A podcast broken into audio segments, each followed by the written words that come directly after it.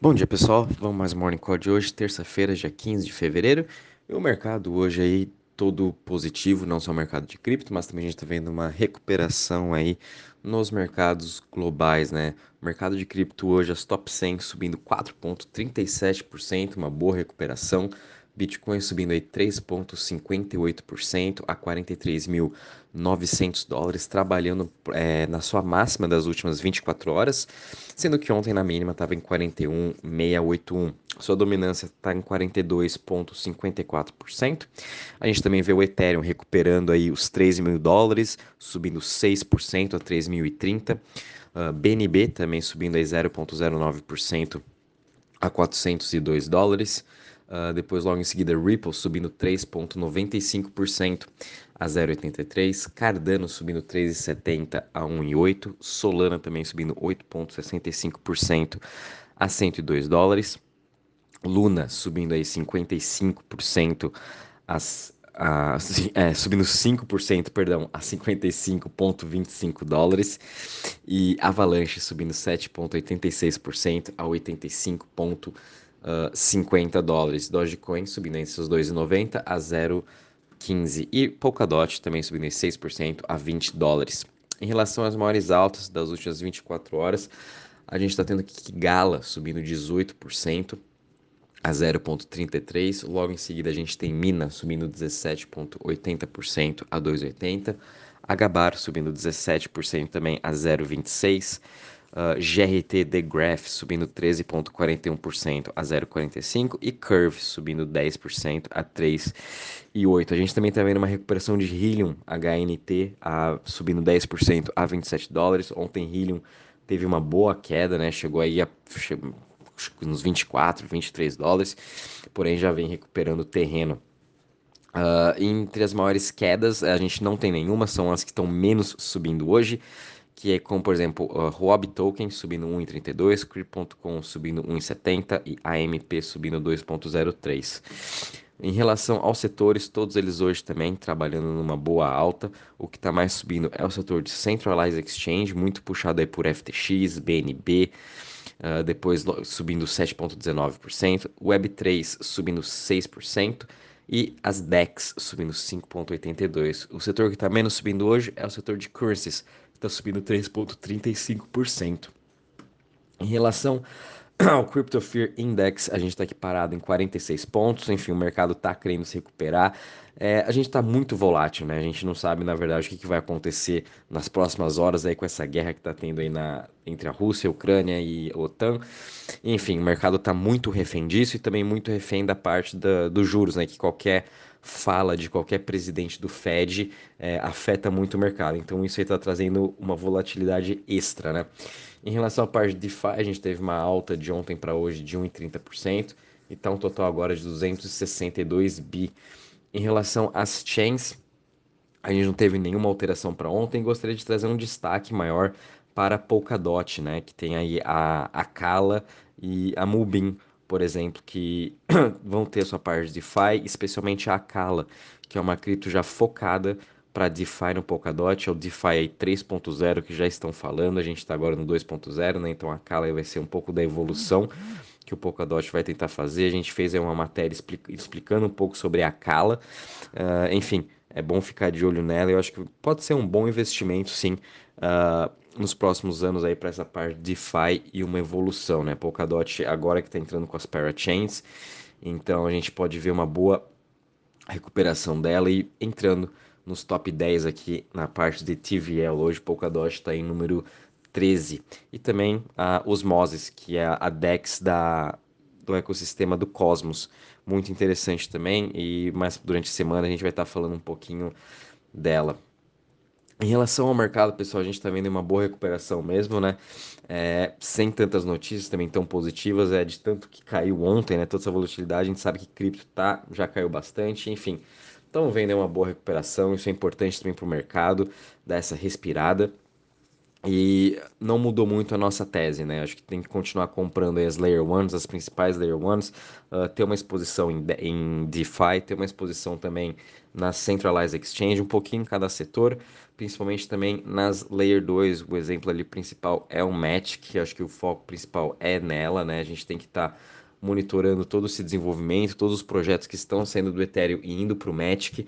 É, a gente sabe que com esse grande investimento que eles tiveram de 450 milhões, vão atrair grandes investidores, vão atrair grandes projetos para estar tá migrando para o Matic ou para estar tá sendo construído no Matic.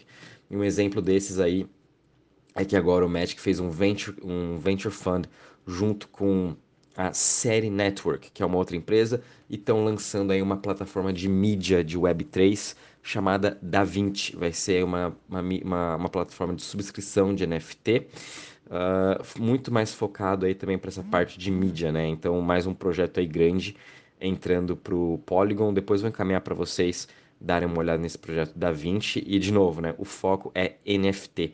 E Matic está sendo um grande concorrente, principalmente eu acho, da Solana em relação a essa parte de Web3. Eles querem também se concretizar aí sendo a Layer 2 específica para Web3, para NFT. Então está tendo uma briga interessante né, entre Solana e Matic. Da onde, quem que vai sair a chain ganhadora de, de NFTs, de Web3 com todos esses projetos. A gente também viu aqui Uh, em relação ao BlockFi, que eu comentei ontem com vocês, uh, que eles tiveram que pagar uma multa de 100 milhões para o SEC por ter oferecido produtos de, de staking, né, de, de earn aí para os seus clientes sem autorização, e agora eles estão indo pelo lado legal e vão tentar oferecer novamente esses produtos para seus clientes com autorização da SEC dessa vez. É, vamos ver como que essa briga vai ser. A gente sabe que a Coinbase tentou oferecer esses mesmos tipos de produtos uh, ano passado, porém tiveram que cancelar por conta que a SEC não queria. E a BlockFi vai tentar novamente uh, oferecer esses yields aí para os seus clientes, assim como a Celsius, Binance, entre outras plataformas, oferecem para todo mundo. Então essa briga eu acho que vai continuar ainda entre BlockFi e SEC.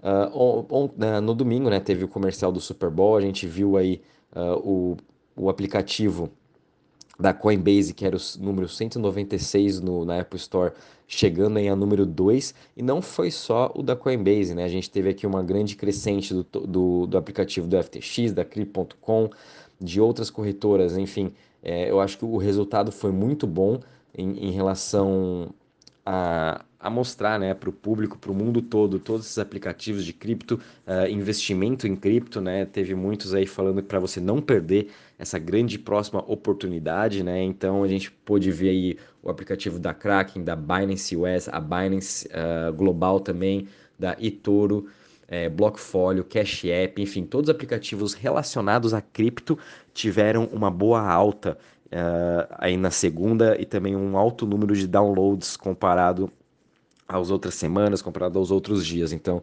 é, eu acho que teve um grande resultado, sim, essa, essa, esses comerciais aí no Super Bowl. E vamos estar tá vendo no, esses novos investidores entrando para o mercado. A gente sabe que são pessoas aí, muitas delas que, que não entendem nada de cripto. Enfim, vai trazer sim mais volatilidade nos próximos meses, porque essas pessoas vão estar comprando achando que já vão ficar ricos no dia seguinte. E não é muito bem assim como a gente sabe, né? Então é, é bom sim sempre entrar esses novos investidores, porém tem que sempre vir com essa base da educação junto. E o que a Coinbase, a Cri.com e a FTX também prezam muito. Todos eles têm aí a sua parte de educação, de ensinamento dentro do, do aplicativo, até mesmo a Binance, né? Tem a parte de educação deles, o que é essencial para a gente estar tá podendo, para poder, né, todos os investidores aí estarem entendendo melhor que cripto, sabem entender os seus riscos e saber que é um investimento de longo prazo e que esse é o futuro uh, do nosso mundo, né? O futuro aí da, dos, do mundo digital, o futuro do, do mercado financeiro, enfim, é isso aí que vai ditar uh, o nosso futuro. E também teve aqui a Coinbase, muito por conta do seu aplicativo, né? Do, do seu comercial, também o aplicativo que caiu durante o Super Bowl. Eles agora tão, vão contratar mais de duas mil pessoas é, no, nos Estados Unidos e acredito também sejam vagas globais para poder expandir aí a sua equipe e conseguir atender todos esses novos investidores que estão entrando agora, né? Então acho que só, não só a Coinbase vai estar tá fazendo essas novas contratações, como também outras empresas uh, uh, de, de corretora de cripto vão ter que estar tá fazendo essas mesmas contratações para poder estar tá, uh, suprindo toda a demanda que vai ter. A gente sabe que o essencial também de uma, de uma empresa é a sua parte de suporte, então eles têm que prezar muito nessa parte, né, de, de contratar pessoas boas para estar tá melhorando cada vez a empresa. E isso aí traz um, uma, um heads up, né, aí a ponto também da gente estar tá de olho na, nas ações da Coinbase, da FTX, até da Binance, muito por conta dessa nova onda de investidores uh, que estão vindo, né? Então, com certeza aí vai ajudar bastante o lucro dessas empresas, né?